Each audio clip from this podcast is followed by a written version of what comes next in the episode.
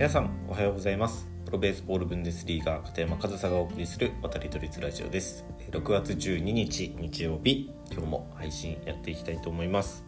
で今日はですね以前にもお話ししていたんですけど6月7日から昨日11日の5日間で行われていたヨーロッパベースボールクラブチャンピオンズカップの結果をお伝えしたいなというふうに思っています。まあ、サッカーとかでもあるんですけど、まあ、野球版のクラブヨーロッパカップみたいな感じですね。で、まあ、ヨーロッパカップといっても出場してる国っていうのは4カ国で、イタリア、オランダ、チェコ、ドイツですね。で、この4カ国から2チームずつ参加していて、8チームでヨーロッパ一のクラブを決めるという大会なんですけど、まあ、この4カ国だけで本当にヨーロッパ一なのかっていうふうにも思われるかもしれませんが一応この4カ国が野球の世界ランキングのヨーロッパのトップ4なんですよね。だからヨーロッパチャンピオンズカップというとちょっと規模が小さいような気もしますが、まあ、この8チームが実質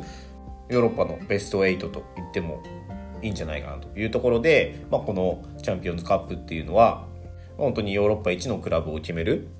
大会としてふさわしいかなというふうに思ってるんですけど、まあ、そのヨーロッパチャンピオンズカップが昨日終わりまして結果が出ました。でまずその結果をねお伝えしたいなというふうに思います。最終順位ですね、えー、今年のヨーロッパチャンピオンズカップ優勝したのはイタリアの ASD パルマ。ASD パルマですね。イタリアのチームです。今年はイタリアのクラブが優勝しました。そして決勝をそのパルマと争ったのは L&D アムステルダム、えー、オランダですね。やっぱりこのずっと長らくヨーロッパはオランダとイタリアの2強だと言われていますが、えー、今年も最終結果としてはイタリアとオランダのクラブが決勝戦で当たってイタリアが優勝したという形になりましたね。で、えー、3位になったのが、え、ボンキャピタルス。ドイツのボンキャピタルスですね。我々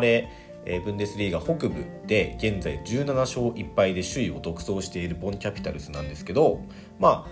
今回のこの大会のホストでもあったんですよね。このボンキャピタルスの、えー、グラウンド球場でこの大会行われてるんですけど、まあ、このホストとして臨んだ大会でイタリアオランダに次く3位という結果。でこれ確か昨年もボンキャピタルス3位だったんですよね。このクラブ。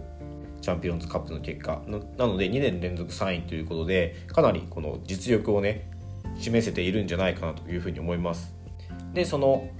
ボンキャピタルスと3位を争ったのがイタリアの ASD サンマリノというチームで、えドイツのボンキャピタルス対イタリアのサンマリノというチームが3位決定戦を争ってボンキャピタルスが勝ったというような結果で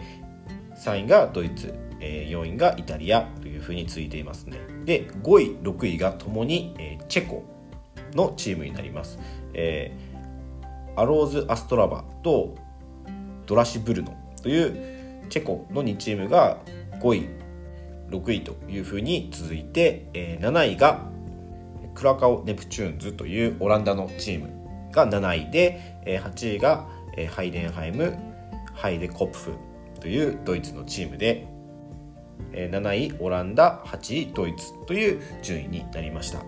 で、まあ、この結果を見るとねイタリアが1位と4位。で、えー、オランダが2位と7位。ドイツが、えー、3位と8位、えー、チェコが、えー、5位6位ということで、まあ、チェコ以外は適度にばらけてまあ、結果としてはねすごい面白い形になったんじゃないかなっていうふうに思うんですけど、まあ、この大会ですね実はその789あたり最初3日間くらいちょっと天候がねあまり優れてなくてあの雨の中試合したりあの雨天延期となってその次の日に、試合を延期して1日に2試合しないといけなかったりっていうそういう組み合わせのねまあある意味不運というかそういう組み合わせによってちょっとその戦力差が出たところとかも中にはあったりするんですけどでもまあ昨日一昨日は、えー、晴れて、ま、野球日和と言っていいような天気で、えー、試合ができていたので、まあ、このねあの準決勝決勝っていうのはそういった天気の影響とかもなく戦えたんじゃないかなというふうに思います。で僕もあのその全部は見れなかったですしむしろ本当にちょっとしか見れてないんですよね。特に昨日は僕ちょっと あの僕のその1軍の試合はなかったんですけど2軍の試合でちょっと人手不足で ちょっとコーチとしてあの手伝いに行っていたので1日外に出ていてそれこそ昨日の3位決定戦とか決勝戦とかを見ることはできなかったんですけど、まあ、要所要所であの情報が勝手に入ってきたりね、まあ、こういうヨーロッパの野球という環境に身を置いてるのでやっぱり情報は勝手に入ってくるんですよであとは、まあ、そのハイライトみたいなものを見たりとかはしていたのでそのどういった試合かっていうのはある程度把握はしているんですけど、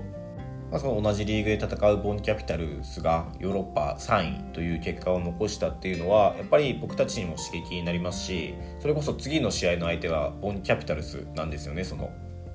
であのうちの選手たちもあのやっぱりこの大会試合を結構見てる選手もいてですねそのグループチャットの中であの選手が打ったとか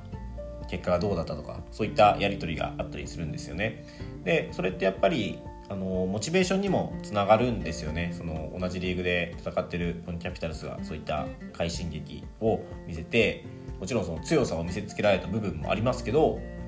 次はそことやるんだっていうのとあともうシーズンも終盤になってね本当に1勝1敗っていうのがあのプレーオフをかけて戦っている僕らにしてはすごく重要になってくるので、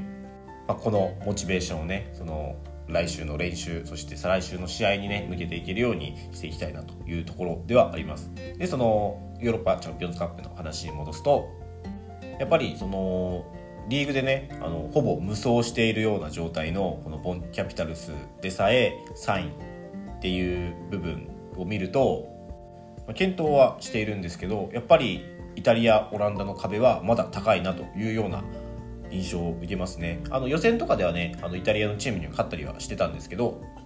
やっぱり最終結果でどうしてもイタリアオランダが1位2位に来るっていうのはやっぱりヨーロッパ野球の中ではまだまだイタリアオランダの2強という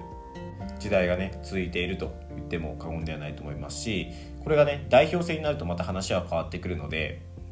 そのドイツはねあのボンキャピタルスはその助っ人外国人がたくさんいる状態で今回3位になりましたけどそのドイツ代表そのドイツ人だけで戦うってなった時にその同じようなパフォーマンスが出せるかっていうのはねまたちょっと話は変わってくるんですよね。なんですけどこういった、まあ、世界大会というかこういった大会というのは本当に盛り上がりますしこういったところからねさらにあのヨーロッパでも野球人気っていうのは広まっていくことだと思います。なので僕もこうやってあの日本に対してあのヨーロッパでクラブチャンピオンズカップが行われてますよっていうことを発信してますしこういったそのヨーロッパでもこういった大会が行われてるっていうことを知ってもらうことが、まあ、僕の一つの役目かなというふうに思うので、まあ、これを機にねヨーロッパでも野球をやってるヨーロッパでもチャンピオンズカップをやってるっていうことをね知ってもらえるだけでもちょっと価値があるんじゃないかなというふうに思って今日は6月7日から11日の5日間にかけて行われたヨーロッパベースボールクラブチャンピオンズカップの結果についてお話ししてみました。今後もねこういったヨーロッパ野球とか、まあ、ドイツ野球がメインになりますけど、えー、日本ではなかなか入ってこないヨーロッパ野球事情っていうのをねお伝えしていきたいなというふうに思いますので引き続き渡りドイツラジオよろしくお願いいたします。